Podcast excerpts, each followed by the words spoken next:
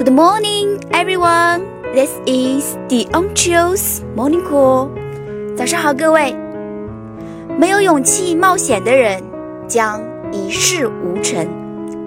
He who is not courageous enough to take risks will accomplish nothing in life. Thank you.